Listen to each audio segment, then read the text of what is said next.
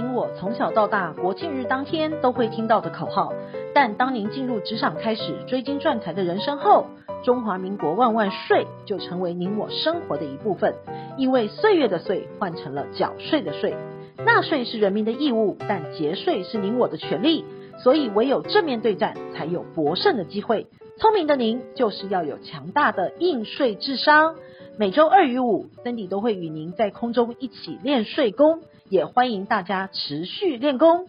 听众们，大家好，好久不见，新年快乐！欢迎再次收听省税大补帖，与您轻松聊税事单元。今天是元宵节，根据命理师的说法，元宵这天是最佳的求财时机。正月我们又称为元月，夜称为宵。正月十五又是一年的第一个月圆夜，因此汉文帝将它定为元宵节，又称为元夜或元夕。这是元宵节最早的缘由。但大家可能不知道，其实除了吃汤圆、过元宵、提灯笼之外，正月十五可补年头运。今天记得要到庙里拜天官大帝、财神或拜土地公，来装个吉祥数字的红包放在供桌上。拜完之后，存放在家中的财位，就能旺整个上半年的财运。一年共有五次求财补财库的最佳时机，分别是上元、中元、下元节、农历大年初一，还有三月十五财神爷的圣诞，正是一年一年中的五次求财补财库的最佳时机。上元指的是农历正月十五，是补年头运。能旺整个上半年的财运，中元是农历七月十五，补的是年尾运，为补足下半年的财运；而下元是农历十月十五，补的是明年运，提早补财库，财源不中断。农历大年初一是求新年第一个愿望最容易实现的。三月十五日是财神爷的圣诞，该天他龙心大悦，广开金轮宝库。特赐财运、财气、财库给善男信女。在这五天，许多民众都会到庙里求神、求财、求补财库、点财神灯，以求财运兴旺。为何要来谈求财呢？大家没有财，怎么会有税的担忧呢？所以，我们先来帮大家补财运。接下来就来练税功。开春第一讲，我们要来谈谈昨天热门的新闻。是不是要来谈股票名牌，还是谈护国神山台积电，或是近期非常热门的美股投资特斯拉？不不不，今天我们要来说的是囤房。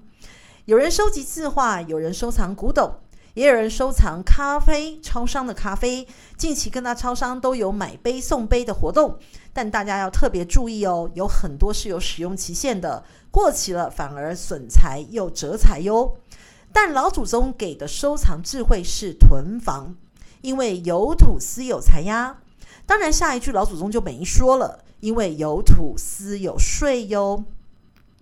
财政部在昨天首部公布了囤房的情形。赋税署根据房屋税籍资料，排除自住、地下室、骑楼、公益收租人等情况后，全台实际拥有非自住住家的房屋者。也就是办公楼、店面、工厂等房屋，去年共有四十八点二万人，较前年成长了二点五万人。其中有一千四百一千七百四十七人拥有十户以上。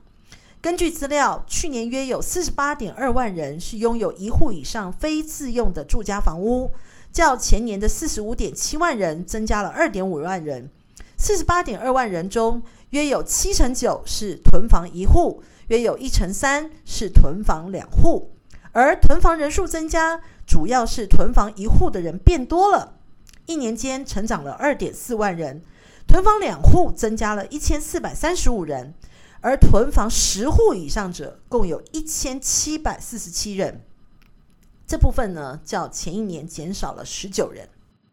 进一步根据去年房屋税及全国归户统计调查。全国有壳族共约八百零四点一万人，其中持有四户以上的大户就有三十一点九万人，年增约百分之一点一，增速高于三户以下的持有房屋者。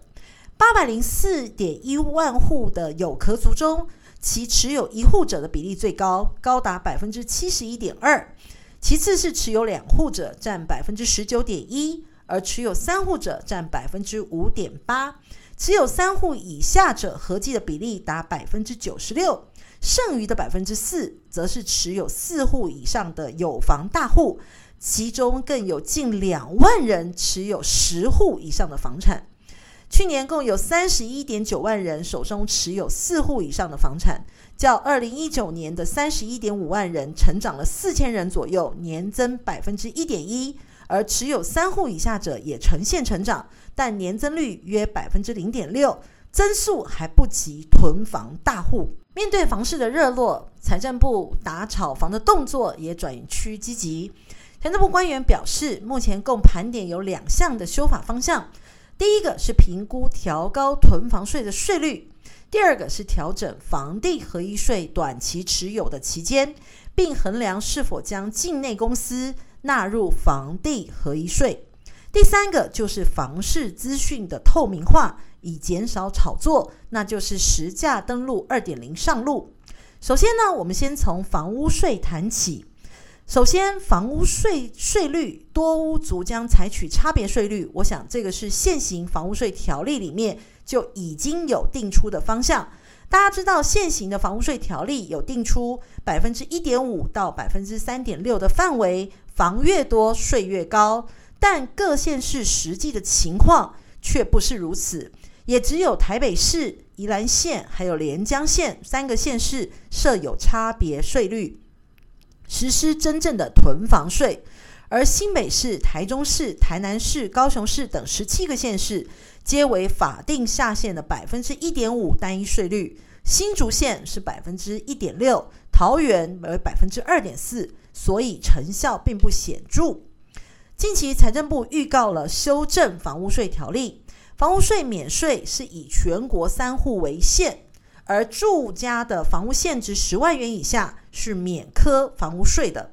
未来将排除法人的适用，而且预计今年七月起生效，明年五月就可以适用。现在的房屋税规定，如果符合住家用房屋及房屋现值十万元以下两个条件，就可以免征房屋税。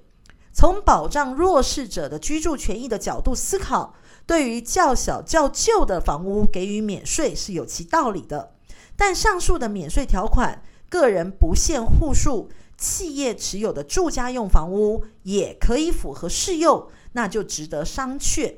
对企业而言，没有购置住家用房屋的必要，而且企业购置住家用房屋等于利用组织的经济优势，排挤个人住家用的基本需求，给予免税的同等。或给予优势者的租税上的优待，且出售的房屋的利得还适用比较低的营利事业所得税的税率二十趴，比个人的综合所所所得税的税率四十趴来低，造成了财富分配的更不公平，更妨害了居住正义。当然有必要排除免税条款的适用。那对个人而言，由于房屋的评定现值都严重低于真实的市场价格。使得有人刻意滥用此种免税的门槛，将又新又大的房子借着编定或者是增编房屋门牌号码的手法，分割为小坪数的单元，使得每一单元的房屋现值低于十万元，变成一种钻漏税的漏洞的避税行为。最著名的就是家族将其持有的房屋拆户分割，使每户现值低于十万元，出租给大学生作为宿舍。而从而规避了房屋税，因此有必要对个人持有现值低于十万元的房屋数量予以做一定的限制，而进行修法。接下来就是房市资讯透明化，实价登录二点零上路。实价登录二点零计划是让房屋交易市场更加透明，重点包括以下五点：第一个，成交门牌资讯门牌地号的完整揭露。删除现行成交资讯以区段化、去识别化的方式揭露规定，使门牌地号资讯完整揭露，并溯及已揭露的案件，让交易资讯更为透明。第二个，预售屋全面纳管且及时申报，增订销售预售屋应在销售前以书面将建案资讯报请地方政府备查，并且自行销售者纳入实价登录制的范围内。另申报的时间提前至签订预售屋买卖契约书后三十日内就得申报，让预售屋的交系交易资讯更为及时、更为透明。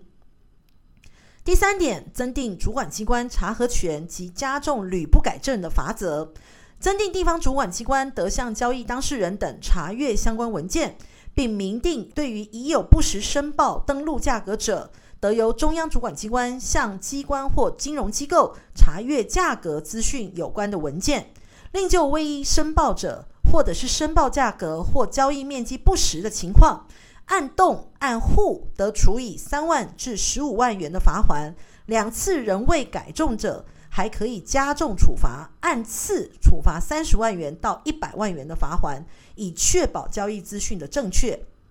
第四个，将红单交易纳入列管。明定预售屋销售者收到定金时，应以书面契据确立标的的标的物及价金等事项，并不得约定销售者保留出售、保留签约的权利或其他不利于买方的事项。且买受人不得将预售屋红单转售予第三人，违法者将按户或按栋处以十五万元至一百万元罚锾，以防杜投机炒作。第五个是预售屋买卖定型化契约的备查，明定销售预售屋者，销售前应一并将预售屋买卖定型化契约报请地方主管机关查备。经查备后，如使用的契约不符合预售屋买卖定型化契约的记载及不得记载事项，将按户或按栋直接处以六万至三十万的罚锾，以保障消费者的权益。以上就是关于房屋税囤房税的相关内容修订，以及实价登录二点零的相关内容。